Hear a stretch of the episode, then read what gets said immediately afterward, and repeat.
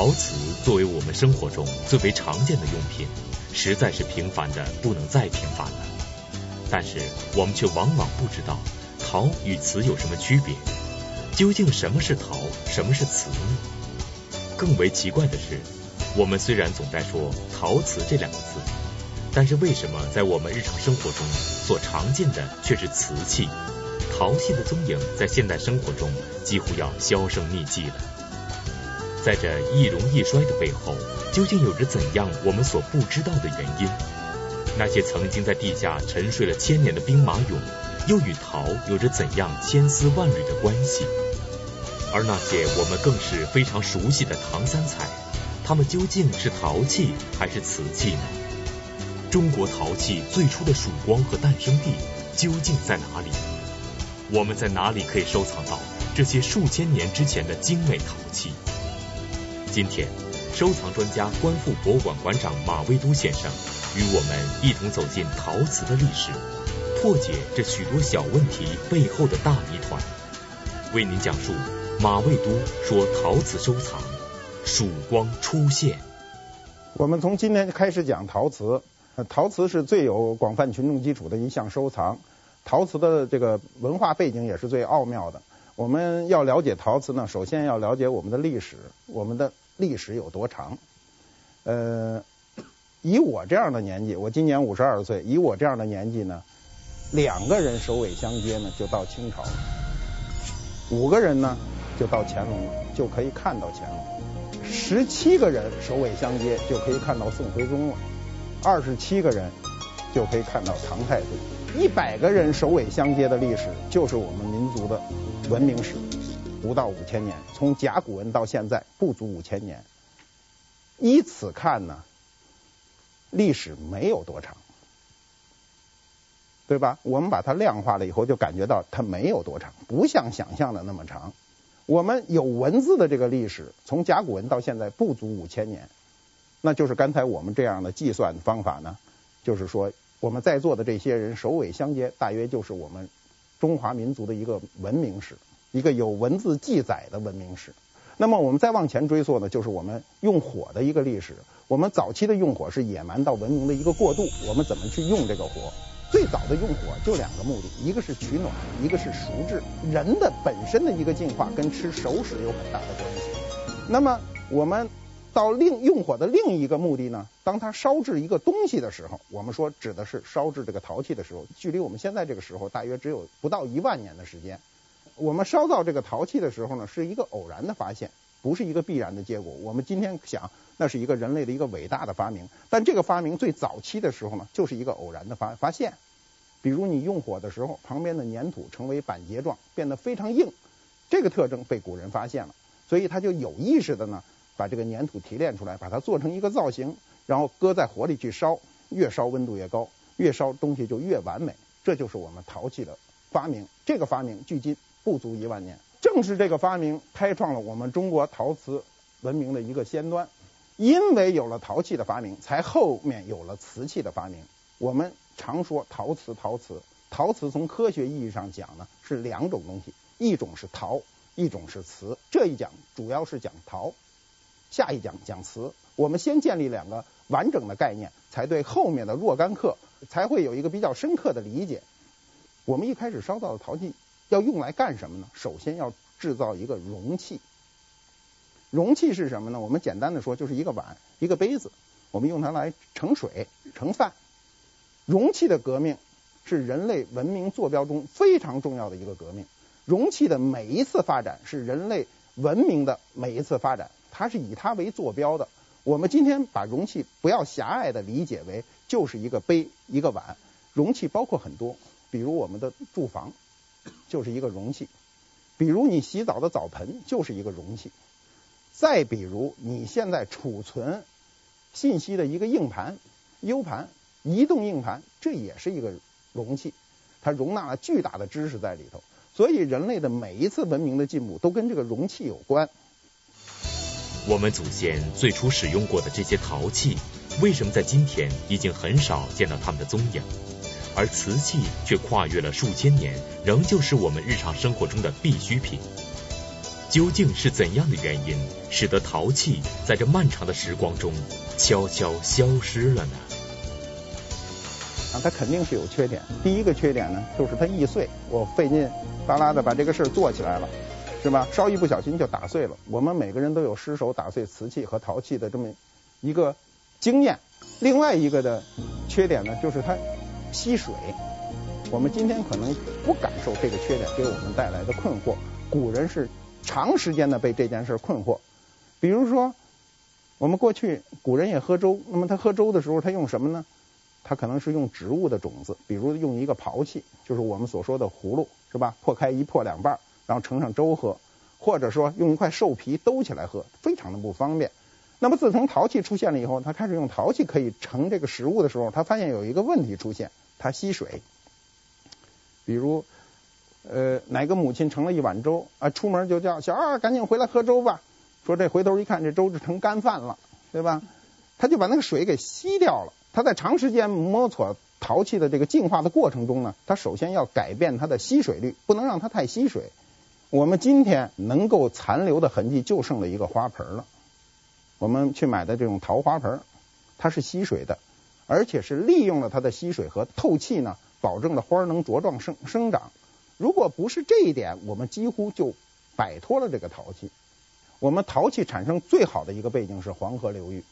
黄河流域呢，是我们民民族、我们的祖先的一个发祥地。我们都称之为黄河为母亲河。长江流域也有，但相对黄河流域来说呢，长江流域的陶器呢，呃，比黄河流域要少。我今天带来两张片子，大家可以看看这个陶器。这是著名的仰韶文化。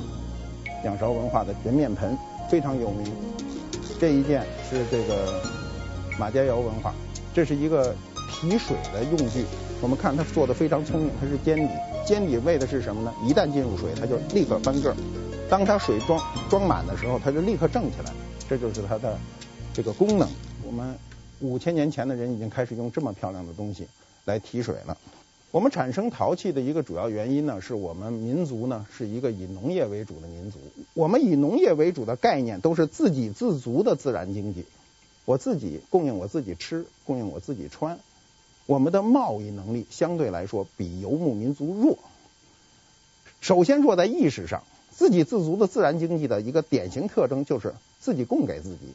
那么贸易民族呢，游牧民族呢，它是要义务的，它东西不产生。所以他要去交换，所以说我们这样的民族呢，因为是一个定居的民族，所以他就要大量的生产这种用具。他生产这个用具呢，他没有考虑游牧民族那种呃抗震动，比如游牧民族愿意使的是金属器、皮质的、木质的，就是不容易磕碎的，因为它永远在行动当中。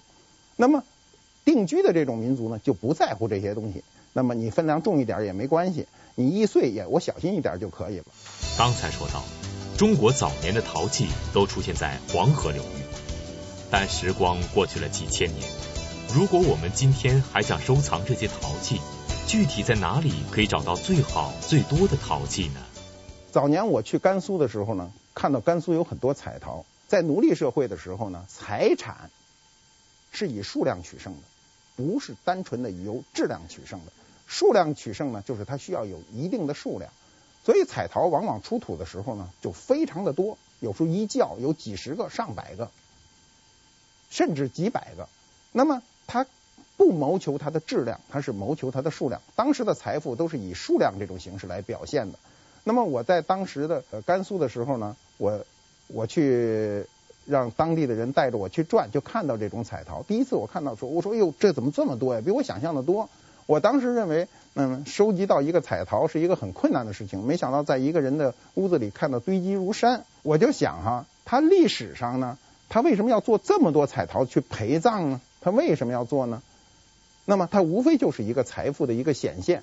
他当时积累了财富了以后呢，他没办法浓缩这个财富，他不能烧造一个好的质量的，像我们后来皇宫里用的珐琅彩，价值连城，他不可能烧造这样一个东西去陪葬，他就以它的数量来作为。他的财富的一个表现形式，然后下葬，那么被后人无意或有意的挖掘出来的时候呢，你就会看到堆积如山。我看到过有有八十公分高的大罐，我当时觉得没法拿，所以就挑了小罐买了一个。我第一个买的彩陶才花了六十块钱，那我当时也觉得很多，很漂亮的一个彩陶罐，当时才花了六十块钱。那么我为什么要买那个彩陶罐呢？就是那个人跟我讲，说这是马家窑的。我是第一次听到马家窑，因为我本人姓马，我就说这就听着非常亲切，觉得这就是我们家的窑的。然后呢，我就我我就买了，就就因为这句话。我一开始你想想，当时呢不是很清楚，后来才知道马家窑文化中也分马家窑类型的、半山类型的、马场类型的，它有很多种。我当时分不清楚，就是人家告诉我这是马家窑的，我一听好，我们祖上烧的，我就干脆就给弄回来吧，我就把这个买回来了。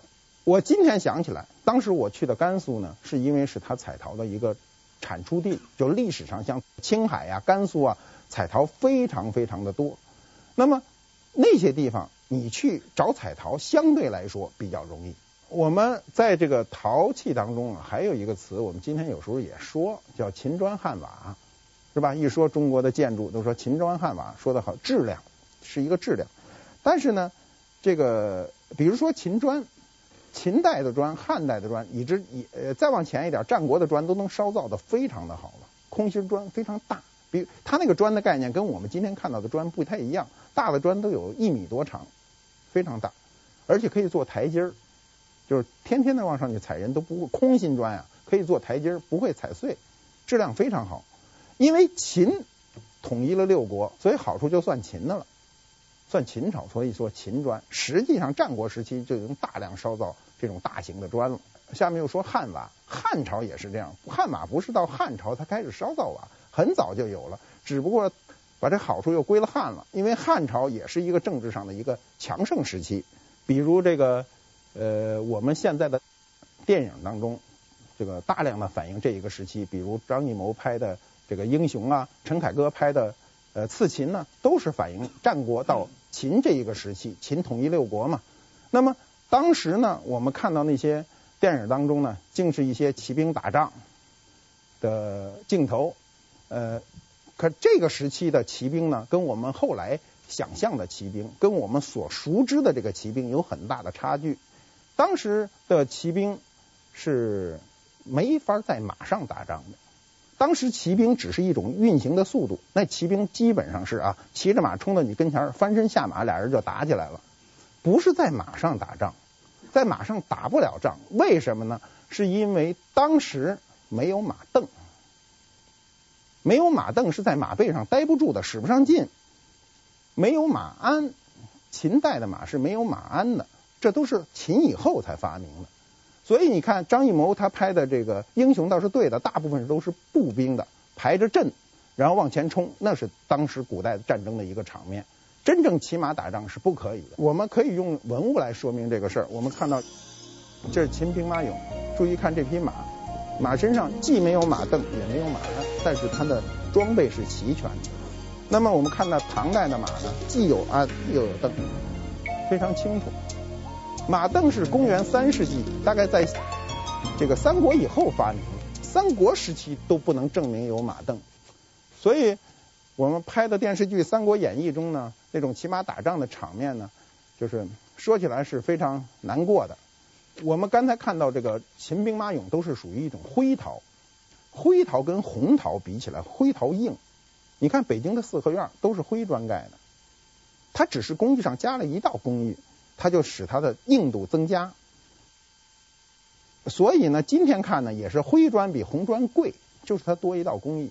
那么在古代呢？灰的陶器相对都比红的硬，烧结温度就略微高，它多了一层工艺。这种工艺呢，是在它烧制的最后阶段泼水去焖制，所以使它的陶器变得坚硬。我们看到的兵马俑呢，都是用灰陶烧制的，这是中国的陶瓷史上的一个奇迹。就以今天的这个工艺烧造这么大型的兵马俑，都有一定的难度。俑的出现，就是兵马俑。俑的出现呢，是人类文明的一个进步。它首先是人殉制度的一个替代，但是当时的这个制度的出现，就是说以做出的人样的这种呃陶器来替代人去殉葬呢，是社是文明的一个进步吧。但是在社会上是有阻力的。比如孔夫子就讲过：“始作俑者，其无后乎？”他说的什么意思呢？他说的第一个做这个俑的人呢，断子绝孙，他还是很恨这件事儿的。但是社会文明的进步不因为某一个人的判断而他停止了前进的一个脚步，他依然向前去发展。所以这个俑呢，就代替了人殉制度。我们商代盛行的人殉制度，最多的时候一次陪葬要几百人，一般都是十个八个到一百个人之间，但最多的记载有达三百多人的陪葬。那么兵马俑呢，说起来也是一个人殉制度。像秦始皇这样一个伟大的皇帝，他去世以后呢，他要有这样的陵寝，有这样的一个陪葬的队伍，表明了他生前的一个强盛。那我们今天挖出来这部分。给大家展出的这部分有八千多尊，底下还有多少？现在不是很清楚，还有很多都没有挖出来。如果我们想当时是用人殉制度，那是不可想象的一件事。有这么多人要下葬吗？要陪着一个皇帝死亡吗？是不可想见的。那么秦代的兵马俑以及这个他的马匹，就是他的陶马，都是跟。实物大小一样，跟真人大小一样。它低的呢一米六八、一米七零，高的到一米八五，就跟我们现在的人的身高几乎一致。只有秦代做了这样跟真人大小一致的兵马俑。如此烧制精美，如今又价值连城的兵马俑，我们在古董市场上看到过许多兵马俑在卖。那么，在这许许多多的兵马俑中，究竟有没有真的兵马俑呢？广告之后继续讲述。您现在收看的是《百家讲坛》栏目。史湘云是《红楼梦》中的重要人物，她乐观开朗的性格，欢乐中却蕴含着悲伤的命运，给读者留下了深刻的印象。但是在《红楼梦》的文本中，有关史湘云的出场描写却与众不同，这里面究竟暗藏着什么样的玄机呢？著名作家刘心武先生为您揭秘《红楼梦》，精彩讲述史湘云出场之谜。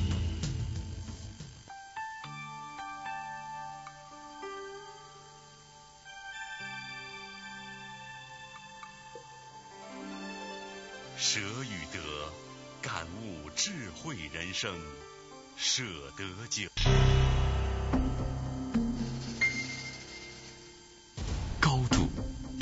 决定视野，角度改变观念，尺度把握人生。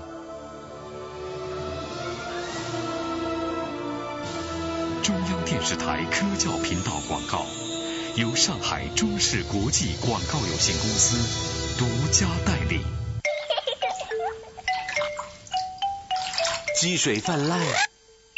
扰人问题今天解决，有巢氏系统卫浴创新纹路地暖地板，让浴室排水顺畅。有巢氏。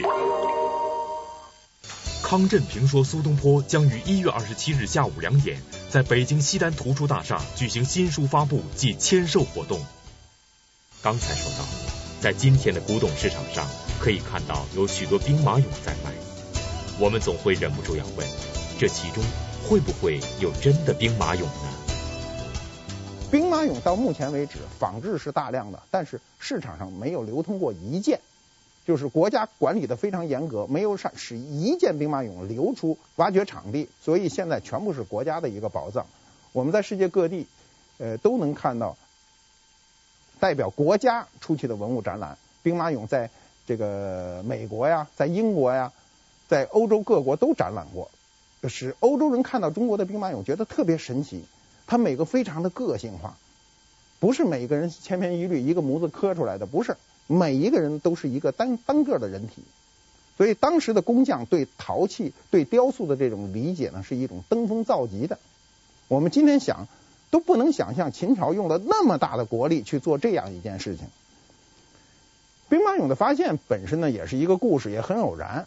就是一九七四年三月份的时候呢，陕西。有几个农民打井，先是打井呢，打了好几天，就是挖的时候越挖越硬，挖出来的东西都不能使，也也不见水。后来就挖出了这种陶器的残片，然后呢，有路过有有一个人呢，就多少见过一个世面，说嗯，这底下好像是文物，就把这个事儿上报了。这个偶然的一个上报呢，就导致了兵马俑，就世界说起来是世界第八大奇迹的一个发现。那么距今也三十多年了。那么现在呢，我们去这个陕西这个呃兵马俑的这个展览区的时候，你看着那有好多老头都都给你签名，说是他发现的啊，当时。当时这个有有五个人，这是有案可查，有五个人，现在估计有十五个人都在那儿签字，就说都是我发现的。但是大家都觉得这是一乐，是不是他发现的不重要，重要的是我们民族有这样一个宝藏被我们这一代人看见了，对我们来说是非常大的一个荣幸。在我们以前的人都没见过这东西。实际上，民国的时候呢，发现过这个兵马俑，他们打井的时候也打过这个东西，但当时的认知特别低。就是打出一头呢，还害怕，然后呢，把它捆起来以后吊到树上呢，还晒好几天，晒完了以后呢，又把它卸下来以后，又给打碎了以后深埋，他觉得不吉利。当时的人非常迷信，在民国初年的时候有这样的记载，就是说当时没有知识嘛，后来因为有了知识以后呢，就知道了文物的一个重要性。我们今天这个兵马俑还为我们的国家创造很多外汇，每年几百万人的参观。我们看到的这个。汉俑啊，它有两类，一类都是这种兵马俑，不管是秦的还是汉的，它都是很庄重。另外一类呢，都是这种说唱的，反映生活的另外一种形态。我们一般来说，你了解一个文化背景呢，应该了解它最后那个大背景。凡是说唱俑出土多的地段，大部分都是。歌舞升平的时候，是他呃国土安宁的时候，比如四川出土的说唱俑就非常多。四川是后方，生活相对来说比中原地区好得多，中原战争发生的多。我们抗日战争也是这样，都撤到大后方，撤到四川重庆去了。所以，他那个地方呢还是歌舞升平，文物一定是。生活的一个真实写照，他没法逃脱这个写照。你中原打仗，他就塑造兵马俑；你后方，你四川歌舞升平，他都是说唱俑杂耍。嗯，你看到的一定都是这些。既然在历史上有过许多的陶俑出土，那么在那些嗅觉敏锐的古董市场中，有关于这些远古的陶俑，究竟又发生过什么真实的故事吗？那其中的别样悲喜。又将会怎样上演呢？有一年呢，那是潘家园突然就这种俑就数量增多，买的人也增多，然后消息也增多，大量的人都传说那边大量的出土了这些东西，所以很多人都冲去买，甚至很多大单位都去买，买了很多这种俑。有一个单位买完了以后呢，都找了很多专家去鉴定，当时呢，呃，把我也请去了，请去了我去看，看完了以后呢。因为大家众说不一呀，有人说这东西对，有人说这东西不对，所以就闹得矛盾比较激烈。我当时提了两条，第一条呢，我说我们现在已看的这部分俑在地上，当时在一个大走廊里排了很长的队伍。我说从西汉起到隋唐止几百年时间，历朝历代的俑都有了，从无间断。这些东西凑在一起的可能性。就我们说，从统计学角度上讲，概率有多大？第二呢，我说你们注意到没注意到一个问题，就是所有的东西都神态各异，非常精彩，但有一个问题，就是所有的俑上的土都是一样的，它附粘的土都是一样的，这是怎么一回事？因为我们下葬的地方，就是我们历史上所有下葬的地方呢，都不是事先想好的。你不能大家呃历朝历代的东西都跑一个地方下葬是不可能的，是吧？有山东出土的，有河南出土的，有河北出土的，有陕西出土的，你不可能土质都一样，它上来的附加的那个土质都是一样的。所以我当时觉得这个事儿特别可疑。紧跟着呢，因为我有一个朋友呢，他是一个就是凡事都激动的人啊，一听说这事儿好，他就说不能落空，上去就买，每天早上天不亮就去了潘家园，指挥一卡车就往卡车上装。然后买了那都是便宜啊，很便宜，就都装装装装一卡车运他们家，在大兴那边还搞了一个院子，运了满满那么一院子。然后呢，他就他就不死心呐，然后买了很多。他说：“你看那么多人都在买，那么多单位都在买，说我也得我不能到最后说好这个机会让让我给丧失了，我也买。买完了以后呢，他隔了很长一段时间，他来找我，他说那事儿有点危险。我说怎么危险呢？他说这事儿有一个问题啊。他说我去洗这个东西去，因为它不是全土吗？有一个马的那个肚子不是空的吗？他往外掏那个黄土。”黄土很细的黄土，掏的时候呢，里头有一平板玻璃啊，把手拉一大口子。那么现在就有一个问题，如果是出土的这个玻璃谁搁进去的呢？对吧？是无意中陷进去一块玻璃，把他手拉一大口子，他还包着纱布来跟我说，说当时拉的时候我心比手还疼呢。说一看一看这东西就是假的了，所以有时候呢。呃，就从收藏的角度上讲呢，有时候呢不能一时兴起，它不是咱们去冲锋打仗，有时候你要更多的去分析，也不要设想那么多好事怎么一下全涌到你跟前来了。那么，它有一点是我们现代人不知的，过去收藏啊是老乡对专家，那老乡他去作伪、作验，做个假东西来蒙你，他的知识是有限度的。所以他在作伪的过程中很容易露出这样或那样的破绽，但是现在的作伪是专家对专家，对方也是专家，他把所有可能露出来的破绽全在事先给给抹掉了，所以你很容易上当。听过了许多悲悲喜喜的陶瓷收藏故事，看过了如此蔚为壮观的秦朝兵马俑奇迹，那么紧随其后的汉朝。究竟又会用这些普通的泥土制作出怎样不同凡响的陶器呢？陶器呢，到了汉代以后呢，它有一个突飞猛进的一个改进。汉代对陶器的一个改进，主要表现在它在给它这个陶器上上釉，我们所说的汉绿釉，就是这类东西，汉绿釉，在这个陶器上开始上釉，釉在克服陶器的吸水率。我们一开始讲到。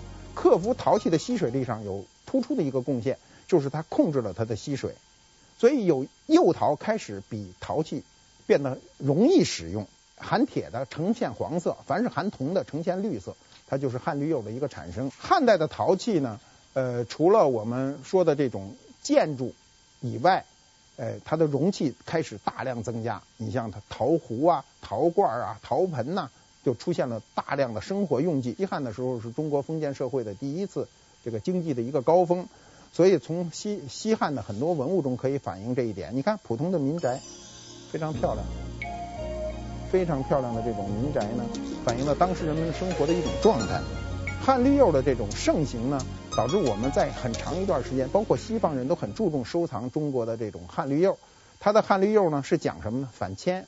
一说汉绿釉就反铅，因为。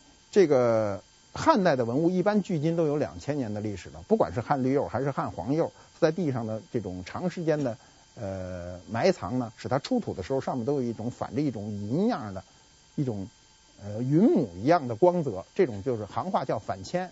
现在大部分一收藏汉绿釉的人都以反铅为作为这个鉴定依据，一看反铅了就觉得这东西是真的了，不反铅这东西就开始有点二乎。其实反不反铅跟它东西的真伪不是必然的一个关系，很多不反铅的陶器都是真实的。汉代的这个绿釉的出现呢，导致后来影响到中国的陶器中最重要的一支就是唐三彩。唐三彩是陶器，不是瓷器。我们一般人会误认为，大部分人会误认为唐三彩就是个陶瓷，其实它跟瓷器无关，它就是一个典型的釉陶，上了釉的陶器。唐三彩是非常容易破损的。那么，我们先讲一下它的概念。他说的三彩呀，不是三个颜色，是有多种颜色。唐三彩的颜色很多，有主要色调是黄色、绿色、黑色、蓝色、赭色，很多白色，很多种颜色。唐三彩呢，它的烧造温度相对以前的那种灰陶、红陶呢，又提高了一百度，大概能达到一千一百度。它烧造的温度就提高，一旦温度提高，它的硬度就提高了。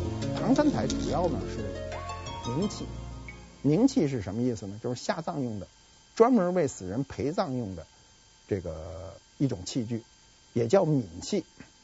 我们知道汉代啊是中国这个厚葬制度的一个高峰时期，到了东汉的时候，呃，从政府到民间都对这个厚葬之风呢就开始厌恶，所以东汉以后国力也衰竭，那个墓葬里的东西就越来变得越来越少。唐代变成中国第二个厚葬时期，唐代的墓，你只要挖大墓一挖开，里头东西成千上万。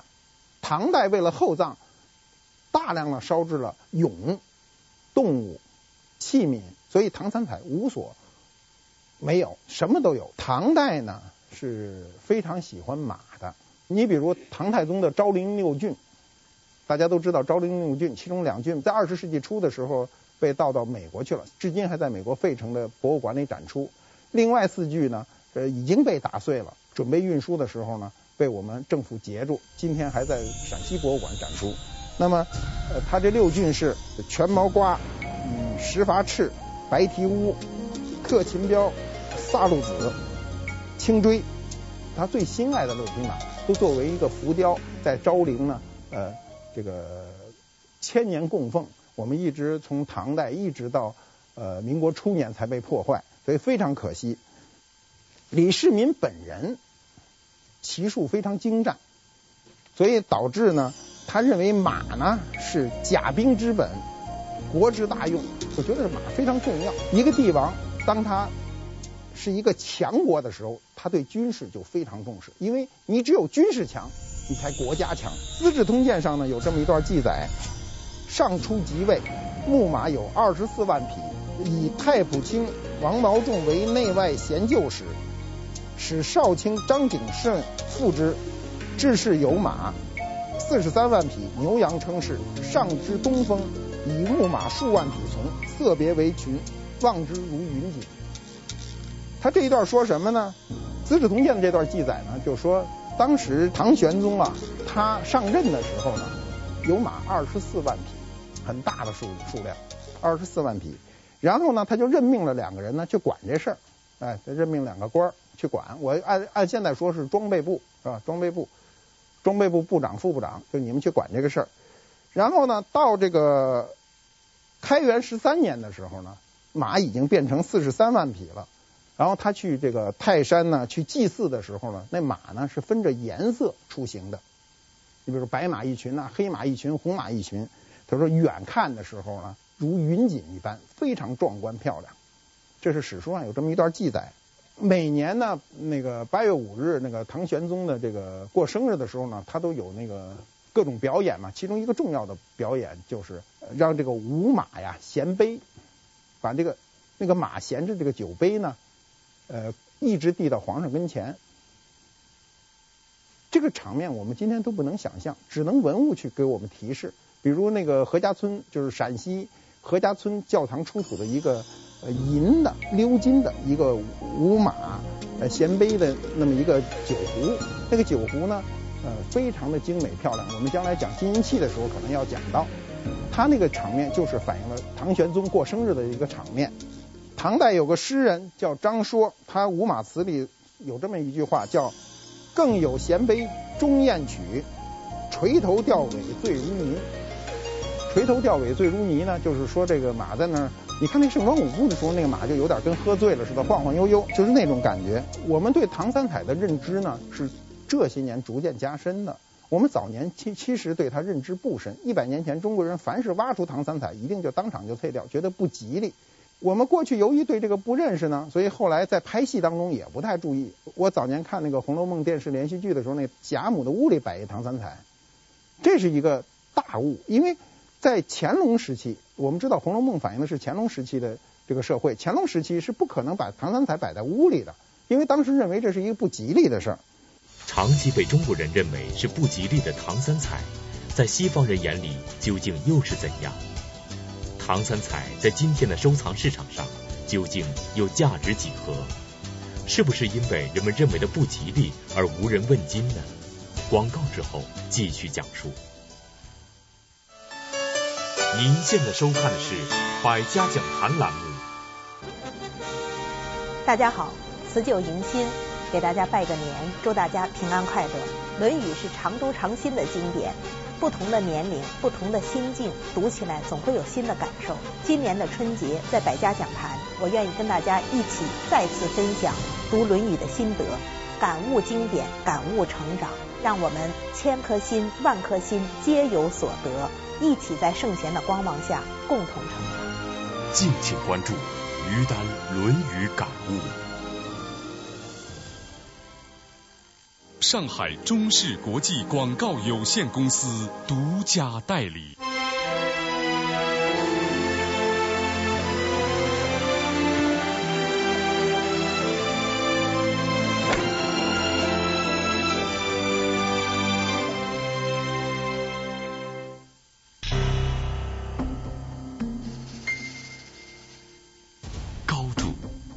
决定视野，角度改变观念，尺度把握人生。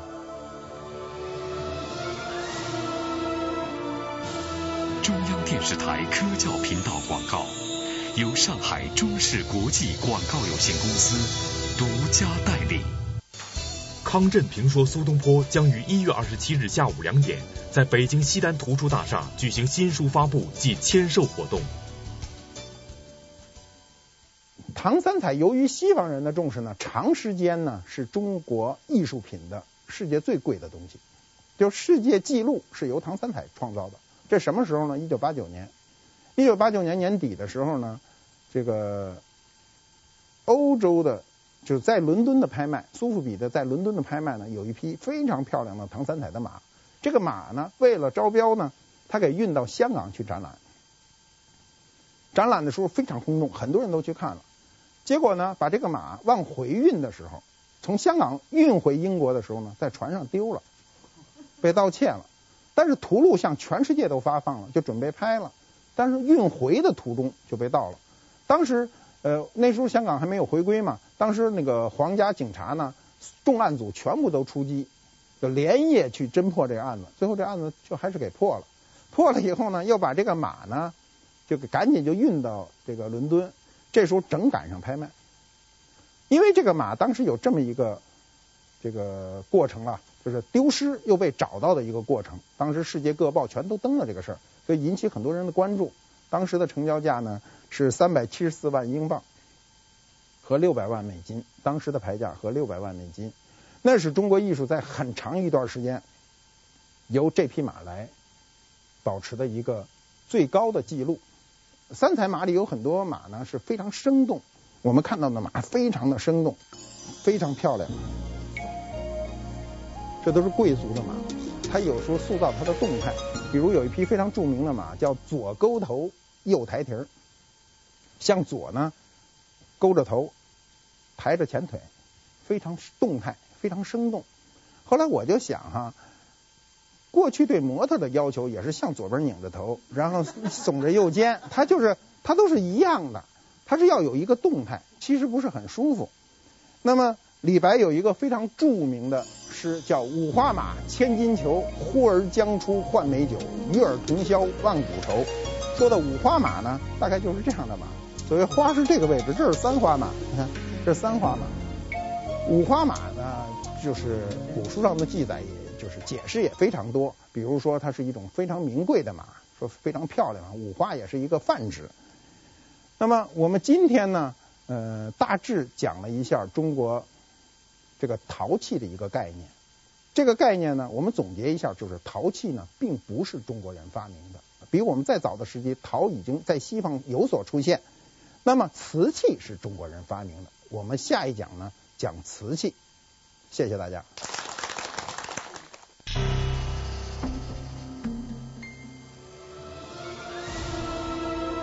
中央电视台科教频道广告，由上海中视国际广告有限公司独家代理。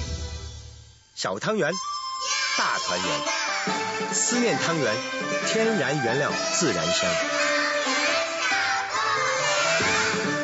是团圆，少不了思念汤圆。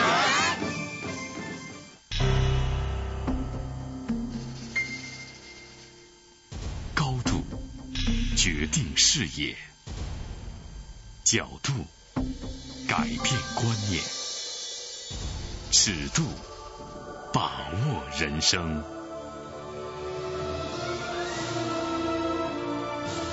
中央电视台科教频道广告，由上海中视国际广告有限公司独家代理。千百年之前的中国人究竟用怎样的神奇之手，让平凡的泥土变成了今天价值连城的瓷器？神秘的法门寺地宫中究竟有过怎样非同凡响的瓷器大发现？收藏专家、观复博物馆馆长马未都。与我们一同走进历史深处，追寻中国瓷器的神秘身世，讲述马未都说瓷器收藏变土为金。